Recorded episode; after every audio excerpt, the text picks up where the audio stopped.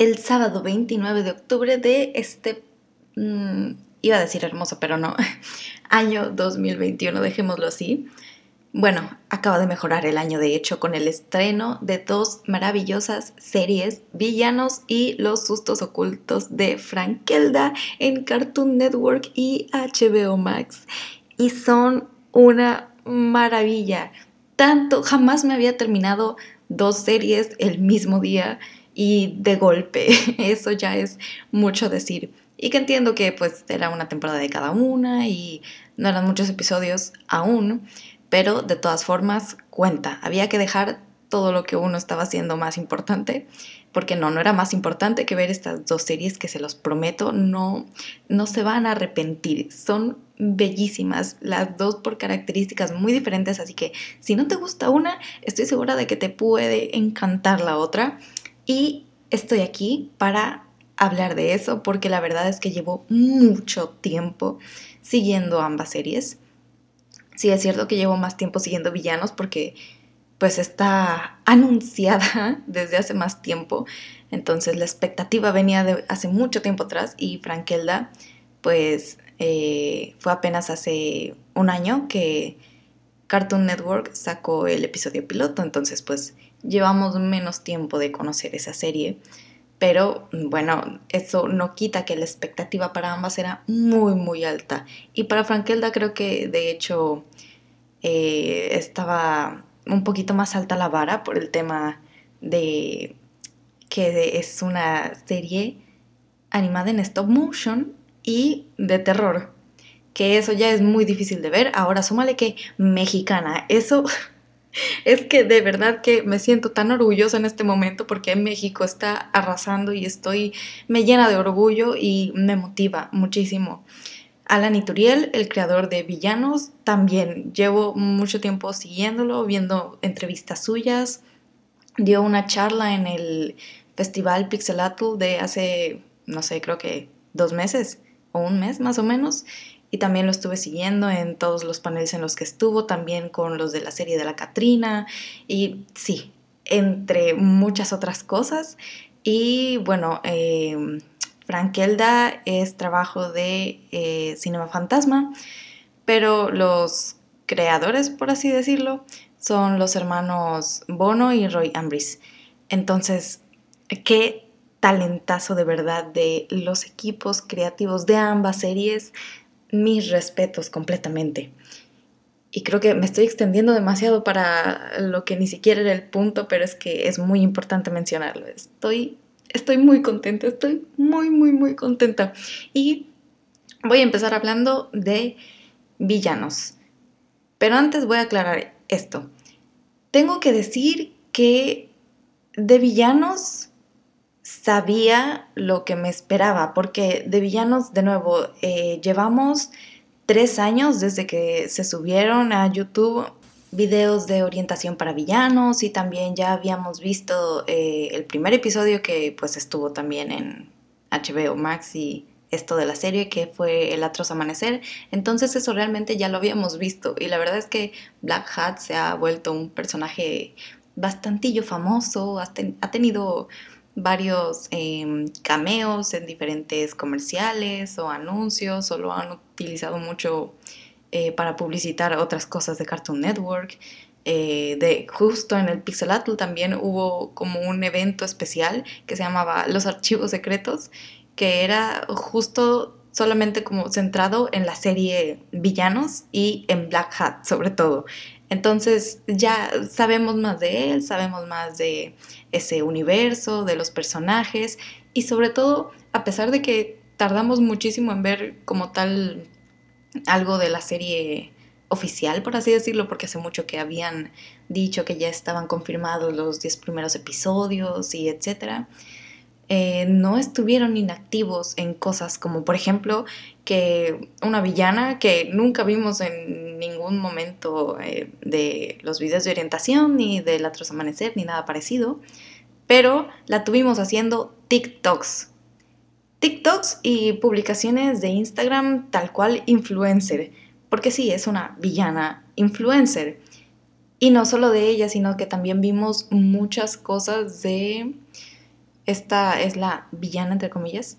De hecho, le dije villana a Miss Heath y es heroína, pero bueno, heroína, entre comillas. Pero tenemos a Penumbra también, de nuevo, villana, entre comillas, que estuvo muy activa en Instagram y de hecho nos dio seguimiento sobre todo lo que pasó con el tema de Stone Blast y que Demencia se lo había comido y todo eso, la resolución toda estuvo en Instagram y sabemos lo que hace Penumbra a día de hoy. Entonces no estuvo inactiva por esa parte y fue una buena decisión porque entonces la gente como que sí tenía cosas nuevas que comentar cada vez y pistas de ciertas cosas o cosas que podrían aparecer en la serie, teorías, fanarts, en fin, muchísimas cosas.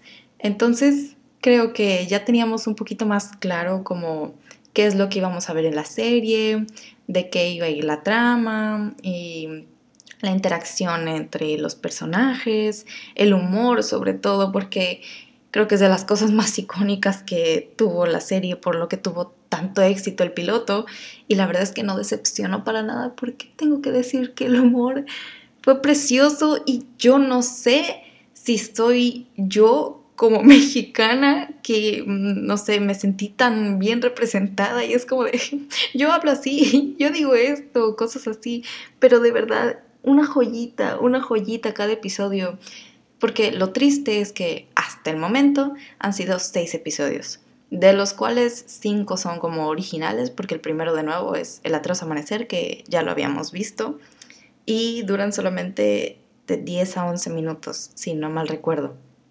Pero les prometo que son una joya, son hermosos y los cameos que hacen, eh, sobre todo, bueno, hicieron creo que dos al principio y el resto en los finales del episodio, son bellísimos, bellísimos, de verdad que no tienen pierde y personalmente me encantaron sobre todo los de Scooby-Doo y eh, el de la mansión Foster para amigos imaginarios, no saben la alegría, el, gozo que sintió mi corazón de ver eso en villanos. No me lo esperaba, definitivamente, pero no lo rechazo para nada. Estoy muy feliz y eh, me mató, me mató. Es que se ganó mi corazón por completo, si es que no lo tenía ya completo esta serie.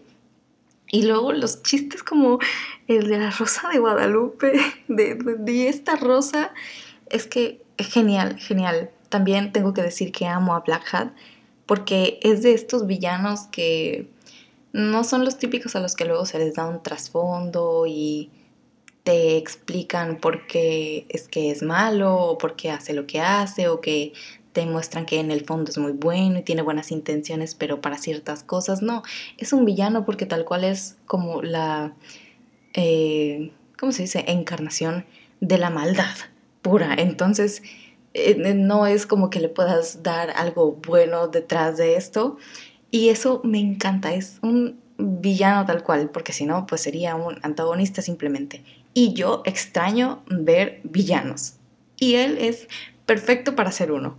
Entonces, al verlo más eh, haciendo cosas como obligar a que Fluff pelee con demencia cuando tiene esta máscara, olvidé decir que iba a haber spoilers, pero supondré que la mayoría de la gente que está escuchando esto ya las vio. Así que voy a continuar feliz con mi vida, con permiso. Cuando hace que peleen solamente porque quiere ver sufrir a Flu, fue hermoso, me encantó verlo así, y sobre todo cuando al terminar la pelea fue solamente como decirle a Demencia de quítate esa máscara y Demencia, sí, mi lord. Me encantó, es que amo, amo también la interacción que tiene Demencia con Black Hat, es bellísimo, no tiene pierde y sobre todo intensifica muchos chistes que aparecen después em, con lo del Black Hat, este, Mamey. es que de verdad que una joya estos chistes, una joya. Y también amé de sobremanera eh, la referencia a los Teletubbies. Es que yo, yo era fan, pero fan de los Teletubbies cuando era niña. Entonces el ver ese sol, ese sol de verdad fue lo que me mató. Y luego lo que hizo Black Hat de, de que todos los personajes empezaran a incendiarse, eso de por sí ya fue muy, muy bueno.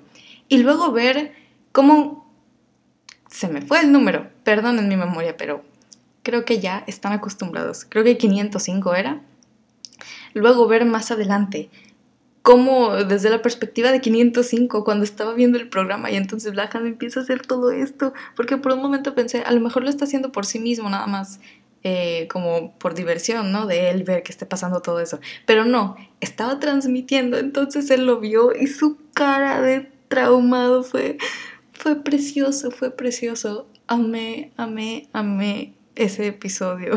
De verdad, creo que fue de mis favoritos. Aunque sería muy difícil poner a un favorito en este punto porque los tengo muy recientes y los vi tan de golpe que de hecho los siento como si fueran una compilación, ¿saben? Como si fueran una sola cosa. Y esa sola cosa la amo con todo mi corazón las referencias, los chistes, el doblaje es precioso y de nuevo no sé si porque yo soy mexicana y a veces hablo así, eh, pero lo amé, lo amé, lo amé. Y voy a decir que no, me voy a arriesgar a decir que no y que no soy yo solamente porque me los maratoneé con mi novio y mi novio es chileno. Y a mi novio también le encantó y se estuvo riendo conmigo, entonces voy a arriesgarme a decir que no es eso y que hicieron un excelente trabajo, porque sé que hicieron un excelente trabajo.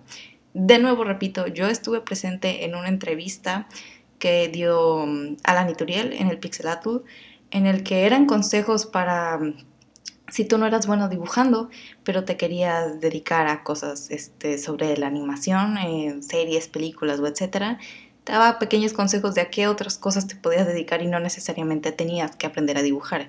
Entonces metía cosas como em, escritor para los guiones de los episodios o actor de voz o los que se encargan de la postproducción y todo eso.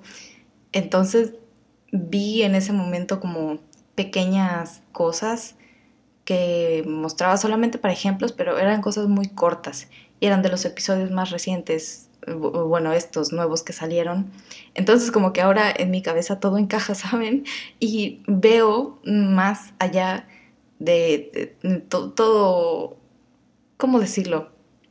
Además de ver el episodio como superficialmente, puedo notar el trabajo que hay detrás y entonces hay cosas que veo y que de repente pienso, esto eh, habla de esto, esto fue trabajo de cierto equipo, esto fue trabajo de cierta... Eh, parte de la producción o cosas así, entonces eso me hace apreciarlo muchísimo, muchísimo más. Y sí, creo que no hay mucho más que decir. En este momento la verdad es que estoy demasiado emocionada como para pensar correctamente, entonces puede que muchas de las cosas que he dicho hasta el momento no tengan sentido o quizás esté hablando tan rápido que no se me entiende. La verdad es que yo no tengo idea, pero me voy a arriesgar a seguir porque no puedo contener todo lo que tengo dentro de mi ser en estos momentos. Así que vamos a seguir con Los sustos ocultos de Frankelda, que qué joya, qué joya, es que qué deleite visual, porque de nuevo lo aprecio mucho más creo que porque, perdóname por mencionarlo tanto, pero es que ese festival me marcó muchísimo y yo lo amo con todo mi ser.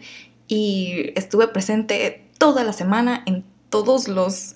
Eh, todas las entrevistas, todos los cursos, todos los talleres, workshops, todas las pláticas de lo que tuvieron, ahí estuve yo. Denlo por seguro. Entonces hubo un workshop que era sobre stop motion, de cómo se hacen eh, las figuritas, los personajes, ciertas cosas de los fondos y cosas así. Y fueron tres horas de ese curso, tres horas imaginarán que el festival empezó un lunes y terminaba el sábado. Y ese curso fue el sábado. Y fue el sábado de las 8 de la mañana. Yo llevaba toda la semana despertándome a las 8 de la mañana y durmiéndome como las 4 de la tarde. 4 de la tarde, que son sada. A las 4 de la mañana porque había cosas, otras cosas que tenía que hacer durante el día, como clases. Yo tenía clases en ese momento. Mucha atención no puse pero sí lo suficiente como para que me tomaran asistencia y para escuchar si habían dejado una tarea. Entonces en las noches no estaba en vivo en muchas de las pláticas porque me ponía a hacer tarea o me daba mi tiempo para cenar o bañarme o hacer ese tipo de cosas y ya después, en la noche, muy tarde y en las madrugadas, aprovechaba para ver todas las pláticas que no había podido ver antes, aunque fueran las repeticiones, y para grabar algunos de estos podcasts y programarlos para cuando más o menos estuviera terminando el festival. Entonces fue una odisea. Imagínense estar así ya toda la semana y el sábado a las 8 de la mañana me ponen un taller de 3 horas de stop motion.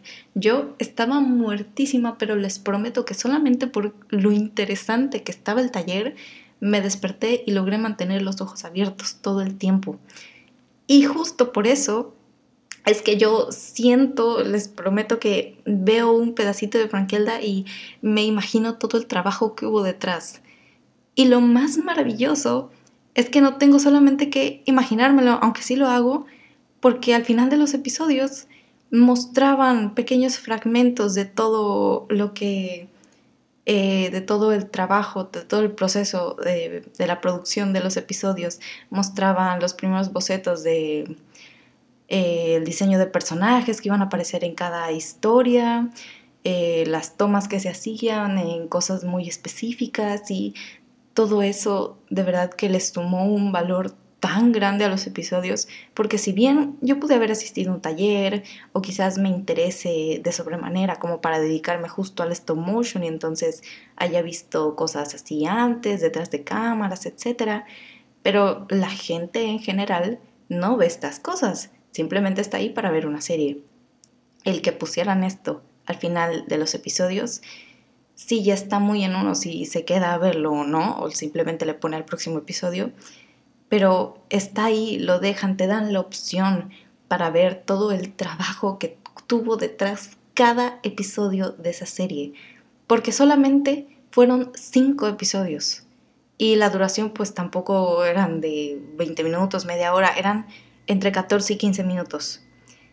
Pero de verdad que te quedas boquiabierto con todo lo que ves, con la música, porque encima le pusieron música. El eh, episodio piloto, de nuevo, estuvo hace un año. Y desde ese momento, la verdad es que causó mucha emoción todo esto, porque además es algo innovador, por así decirlo, porque, de nuevo, era en stop motion, una serie que es muy raro ver eso, era de terror, que también era muy raro ver eso, y esta combinación también medio rara, y encima mexicana que pues a veces es complicado, pero miren que se logra, este es el ejemplo y un trabajo espectacular. Entonces, desde, ese momento, eh, el episodio piloto que nos presentaron en ese momento tenía muchas diferencias con lo que es la serie ahorita. Y eso es algo que yo agradecí, porque a pesar de que el primer episodio eran como eh, las mismas historias, tenían mismos pedacitos de la introducción de Frankelda y cómo nos presentaban a ella y al libro y la historia que nos contaba, de hecho, también era la misma, pero no lo mostraron de la misma manera. Y eso es lo que me gustó porque sentí como si estuviera viendo un episodio completamente diferente. Que para empezar, tengo que decirlo, estoy tan feliz de que la serie tenga un opening porque yo sufro, sufro muchísimo porque hay em, series que me gustan demasiado, como Más allá del jardín o Infinity Train, que no tienen un opening, entonces me frustra mucho porque de las series que más me gustan, por ejemplo, que es Gravity Falls, que sí tienen, pero no es como que lo pueda cantar y a mí me gusta, me gustaría mucho tener una serie que yo pudiera cantar. Y Frankelda, la verdad, no la voy a poder cantar porque no voy a destrozar así tal obra maestra, pero me alegra tanto escuchar una canción con una voz al principio de los episodios, como no se pueden imaginar. Ya este detalle ya me tenía ganada por completo y yo me di por bien servida. Y encima, que repito, es una obra de arte. El momento en el que ella empieza a cantar y la nota va subiendo en esa que termina en una risa, es que mi corazón mi corazón. Le iba a dar algo, se los prometo, le iba a dar algo. Y continuamos de nuevo con el rediseño de Frankelda. Que hay una cosa que no me termina de convencer, que es que a mí como estaba su cabello originalmente, me parecía muy único para un personaje eh, icónico de este tipo de series, porque tenía aquí su cabellito como alzado, no sé cómo explicarlo de la parte de adelante, em, pero tenía hecha una coleta. Entonces se veía, era como un personaje muy único, con un estilo de peinado muy único. Y ahora simplemente se lo pusieron suelto, entonces eso es lo único que no sé qué tanto me convence, pero se ve preciosa, eso no se los voy a negar, porque antes sí que su cara me parecía un poco rara, no sabría decir exactamente por qué, pero me parece mucho más agradable eh, su rostro ahora. Y su vestido también lo cambiaron y tengo que decir que sí veo ciertos detalles de las cosas que cambiaron, como todo esto del cuello que tiene diferente forma, pero en general tengo que decir que a mí este vestido completamente. Y el que le pusieron unas cejas tan gigantes al libro, que perdónenme, pero no recuerdo el nombre del libro, me encantó, pero al mismo tiempo me dieron ganas como de entrar y arrancarle las cejas porque es que están como perfectas, de verdad. Si Frankelda se enoja con el libro, ¿qué mejor opción tiene que arrancarle así las cejas hacia arriba? Me, daba ansiedad cada vez que lo veía, era como que te quiero, te, te quiero dejar sin cejas, pero bueno, eso ya eh, muy fuera de lugar, perdónenme. Seguimos. Cosas que tienen de diferentes con el piloto y que era de las cosas que antes me preocupaba, era que en la historia del niño había muchas veces en las que aparecía el niño y el troll, también se me olvidó el nombre, perdónenme si no es un troll, pero el troll, que los fondos no tenían como tal un escenario, sino que eran fondos de color sólidos y solamente se cambiaba un poco la luz. Y eso a mí me preocupó porque al principio no lo vi como algo malo, pero simplemente fue como una decisión un poco arriesgada pero obviamente, siendo el piloto, no le iban a meter tanto presupuesto.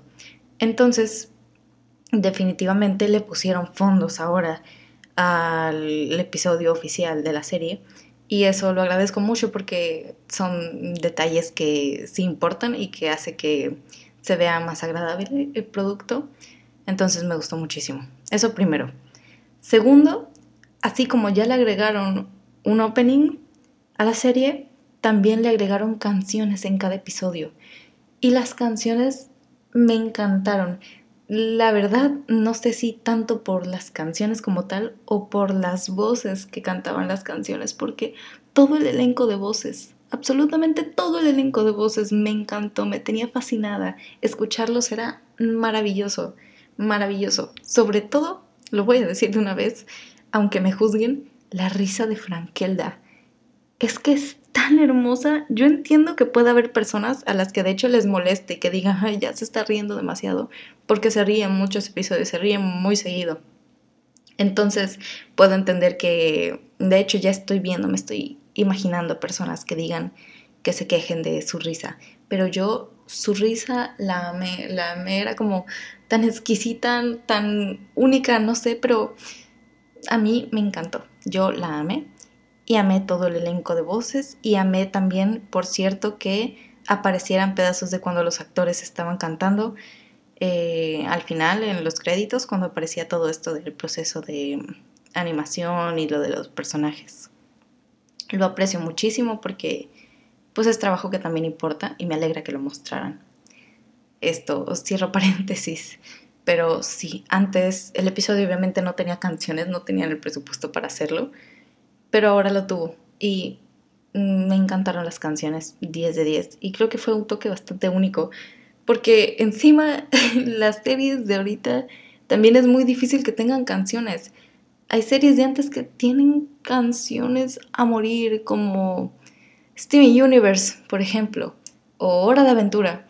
Pero series más actuales como Gravity Falls, como Infinity Train, como Kid Cosmic, como The Old House, como Amphibia, todas estas nuevas ya no tienen canciones y la verdad es que me parece a mí algo muy importante porque son de las cosas con las que más nos quedamos cuando la serie termina, por ejemplo, uno sigue recordando esas canciones, las sigue utilizando a veces o las escucha, se pone a cantarlas, entonces Me duele que no las tengan. Y el que Frankelda las tenga, aunque quizás no sean tan cantables o tan fáciles de cantar, pero me gusta que las tenga. Es algo que aprecio muchísimo y espero que salgan un disco con todas esas canciones. Y si alguien que me esté escuchando me lo quiere regalar, yo con todo gusto, pero si no, pues ya veré cómo yo me lo consigo porque lo necesito en mi vida. Antes de que salga, lo digo yo. Pero sí, me gustó mucho que hubiera canciones. Y pues obviamente había muchas escenas que en el piloto no estaba y que le agregaron a este primer episodio, como eh, cuando el niño baja eh, por un tubo que como que absorbe que está debajo de su cama y hay trolls abajo y empiezan a decirle, wow, un troll nuevo y pues el niño se asusta. Esta parte no aparece en el piloto y me imagino por qué, pero ajá, esto no aparece y mm, tampoco aparecía Mm. Ah, el diseño de los personajes. En el piloto, la verdad, se ve, ahora que lo veo, se ven tan graciosos. Entonces también le pusieron detalles esas cosas, como era de esperarse. Y sí, muchos pesos así que no estaban. Y pues obviamente le dieron una. Em, una introducción a Frankelda más larga y también como al final le extendieron un poco la explicación que daba Frankelda de lo de sus historias y que por fin tenía alguien que las escuchara. Y eso se aprecia mucho porque pues en el piloto todo era más rápido y Frankelda era como un poco más directa y trataban de resumir muchas cosas de la trama general en ese simple episodio por obvias razones y otra cosa que no aprecio de hecho fue al final de este mm, piloto ah, había una página que se mostraba del libro en el que estaba Frankelda con cierto personaje que en ese momento era desconocido, pero que uno, eh, si se ponía a pensar un poquito, decía, ah, es este libro, pero en forma humana, porque se dijeron en ese momento, el libro creo que le dijo Frankelda amada, entonces ya desde ese momento lo veíamos venir. Pero pues estaba en forma humana, estaban juntos y arriba de ellos que estaban abrazados había como unas cosas ahí tenebrosas, negras. Entonces ya... Y encima, porque sí, me acuerdo que cuando empieza como a gruñir la casa, la mansión, sale una mano de la chimenea y atrapa a Frankelda. Entonces, eso es lo único que... Eso es con lo que nos quedamos al final del piloto, que Frankelda está atrapada por la casa y solo se ve la casa así al final. Y pues obviamente no le dieron este final al primer episodio de la serie porque ya iba a ser demasiado. Pero por cierto, tengo que decir, amé el cómo lo pudieron extender en eso. Porque uno pensaría normalmente que es como una antología, porque cada episodio tiene diferentes historias eh, que podrían ser hasta un poquito infantiles, entre comillas, porque pues es es un terror diferente, simplemente, no es un terror ridículo como a veces estamos acostumbrados a ver, pero definitivamente no es como que eh, grites en algún momento del episodio. Pero no, sí hay detalles que tienen de continuidad, aunque quizás no se note mucho, pero sí hay pequeños detalles que le dan continuidad a los episodios y el orden en el que están también importa un poquito aunque no se note ahora, porque va avanzando poco a poco la relación que podemos ver nosotros de Frankelda con el libro y el cómo piensa Frankelda y cómo va reaccionando el lugar en el que están. No sé si es una casa o una mansión, le voy a decir mansión. El cómo va reaccionando la mansión también va cambiando. Y en las historias de Frankelda cada vez hay más guiños a diferentes cosas como lo de los sustos, que me encantó que ya desde ahora sepamos lo de los sustos y qué son y por qué está en el nombre de la serie, que eso normalmente tarda un poco más en entenderse cuando son títulos de este tipo, pero me gustó que tuviera un significado no general, sino como muy específico, porque fue Frankelda la que le dio un significado diferente, entre comillas, a estas palabras para referirse a mm, lo que son estas pesadillas, creo que son. Eso me gustó muchísimo. Y algo más iba a decir. Bueno, iba a mencionar, este es otro pequeño paréntesis. En el episodio de la niña que toca un instrumento y que pues habla de las pasiones y etcétera, en el instrumento de la niña hay una pegatina de Black Hat y esto es que me encantó porque estas dos series, el que se hayan estrenado el mismo día, no es casualidad esto, tenían planeándolo ya desde hace un tiempo. ¿Por qué les voy a decir? Porque obviamente villanos pues se trata de, de eso, de villanos. Frankelda es una serie de terror y las expectativas estaban muy altas de ambas series, entonces la gente ya necesitaba verlas. Eso, primero. Luego por la temática y por eh, la temporada del año en la que cae, pues queda perfecto con todo esto de otoño, de Halloween y de Día de Muertos, porque pues las series son mexicanas y algún guiño tenían que tener y Villanos fue la que brilló en este aspecto porque tiene muchas referencias a todo lo que es altares de muerto y etcétera, muy cosas muy como tradicionales que me encantó también, tengo que decirlo.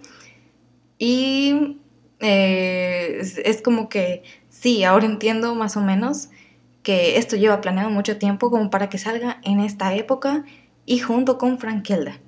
Entonces, ya sabían de antes que iban a estar estrenadas juntos y que se iban a estar promocionando juntos, porque todos los paquetes que han mandado de para el estreno de las series y los pósters promocionales y lo que han sacado en redes sociales, las entrevistas que han dado, porque no han dado una entrevista para Alan y Turiel y una entrevista para los hermanos.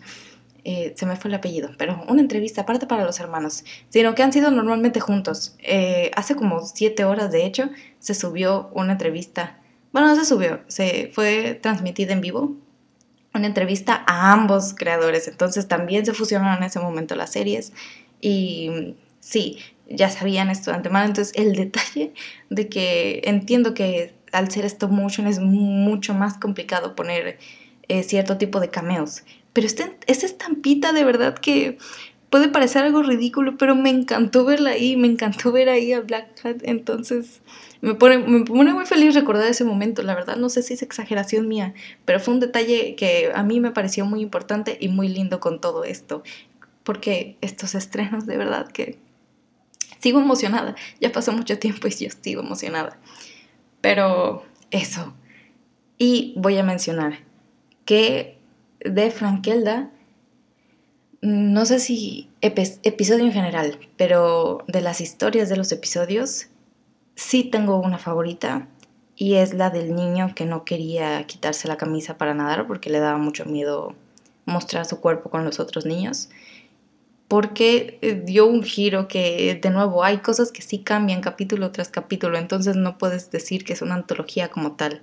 Y en ese momento lo que me sorprendió y que no esperaba que hicieran es que ya sabíamos que Frankelda le daba finales trágicos a sus historias porque ya habían pasado dos historias que tenían finales trágicos. Entonces en esta tercera uno esperaría que el final también fuera trágico. Cuando va por buen camino, uno se queda pensando como qué es lo que está pasando. Por fin ya están cambiando sus historias, ya va a tener un final feliz. Le influyó mucho lo que le dijo el libro antes de que eh, ella era experta en tragedias, pero quería un final diferente para ellos dos. Entonces uno va pensando en ese pequeño fragmento antes de que se revele de que era una, una alucinación del chico, de lo que pudo haber pasado si hubiera superado su miedo en lugar de ahogarse en él, porque realmente los niños terminaron siendo esclavos de eso que parecía una sirena, pero que era un susto. Me encantó que hayan hecho eso con esa historia, porque de por sí es de las historias que más tétricas me parecen, porque el momento esto no sé si va a sonar mal que lo diga, pero me encantó cuando los niños estaban ya abajo del agua, atados y con los ojos en blanco. Y empezó a arrastrarlos este susto, eh, dando vueltas alrededor de este niño gordito, como si fueran globos, pero eran los niños. Entonces, ver eso a mí me encantó. No sé si sea muy raro que lo diga así tal cual, pero es de mis historias. Más bien creo que sí podría decir que es mi historia favorita, por lo que le hicieron con el final y por ciertas escenas que me encantaron y que son de las que más de nuevo tétricas me parecen. y sí, no sé, es que Frankelda, Frankelda, yo te amo. Frankelda, por favor, una segunda temporada. que lo peor es que eh, obviamente es más, eh, no más fácil, pero si es más rápido, más práctico, no sé cuál es la palabra exactamente, eh, producir algo en 2D o incluso en 3D que en stop motion. Y menos una serie y menos con la complejidad que tiene. Porque no es una eh, serie normal, sino que tiene muchos elementos que uno no se da cuenta al principio, pero sabiendo un poquito más, eh, dice, esto es más complicado de hacer que si lo hubieran hecho de otra forma o que si fuera un personaje normal. Por ejemplo, Frankelda, creo que no lo dije bien, Frankelda, que es un fantasma y que da muchas vueltas y que se mueve demasiado y su cabello y su vestido y está flotando en todo momento. Y el libro también que pues está abriendo y cerrando la boca que es como su mayor movimiento, pero también siempre está flotando alrededor de Frankelda, los movimientos de la mansión. Y esto es trabajo de postproducción, eh, muchísimos de estos detalles. Y también hicieron un trabajo espectacular porque la verdad es que se ve muy bien cada vez que sale Frankelda. Eh, los movimientos se ven muy limpios cuando está ella. Sí es cierto que no se ven quizás tan fluidos en las historias, porque sí hubo momentos en los que me costó un poquito como verlo, pero bueno, es eh, atribución un poco de que pues es una serie y entonces el presupuesto de por sí es muy caro, pero una serie jamás va a tener el mismo presupuesto que una película, por ejemplo, entonces hay cosas que no se pueden dar el lujo de ponerse muy detallistas en eso, entonces es completamente entendible. Y que de nuevo es una serie que es más difícil que una película y tiene muchas más cosas por en medio que se necesitan tener en cuenta para facilitar todo el proceso. Entonces lo entiendo perfectamente y no me molesta a mí realmente porque además diferencia lo que es la historia real, entre comillas, de Frankelda y ese nudo general y de las historias que ella va contando a otros niños que resulta que también son reales, pero se nota una pequeña diferencia entre la forma en la que narra las dos cosas. Y yo eso lo amé. Ay, sí, mi emoción, mi emoción. Después de tanto tiempo, por fin, por fin se estrenan y yo estoy tan feliz y tan satisfecha con el resultado de ambas series. Tan diferentes, tan únicas y tan espectaculares a su manera. Mm, quizás sea por la emoción, quizás, porque hace muy poco que las vi. Las vi, las vi hace unas horas, entonces tal vez sea por la emoción, pero yo por ahora les voy a dar un 10 de 10 a las dos. Me encantaron, entretenidas y con ganas de ver más de ambas. Entonces, por favor, no cometan una tontería como cancelar alguna de estas porque me sorprendería que no tuvieran el éxito que han estado acumulando después de tanto tiempo.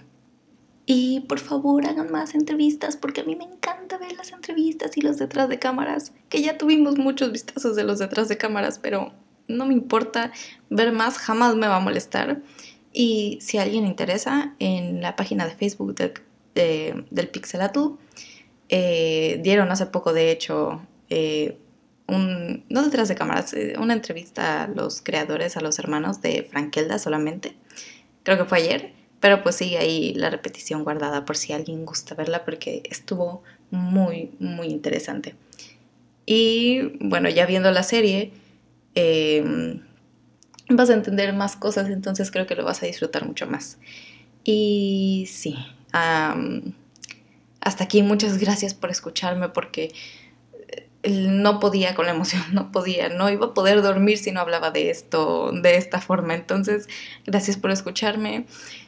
Em, no voy a decir, si no has visto la serie, por favor, vela, dale una oportunidad, porque qué tontería, yo acabo de spoilear absolutamente todo. Pero mm, bueno, ya saben, supongamos que si es así, entonces vayan a ver la serie, paguen HBO Max o el cable para verla en Cartoon Network, por favor, porque hay que apoyar a los creadores.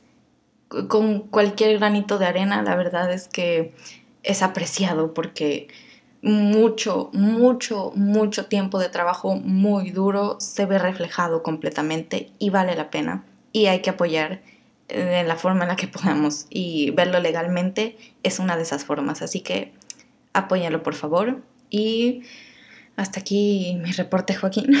Nos vemos hasta el próximo estreno de algo emocionante que va a pasar en estas fechas, probablemente. Y eso, hasta luego. Buenas noches si me estás escuchando de noche. Y ya si me estás escuchando de tardes o en la mañana, pues no te voy a decir buenas tardes ni buenos días.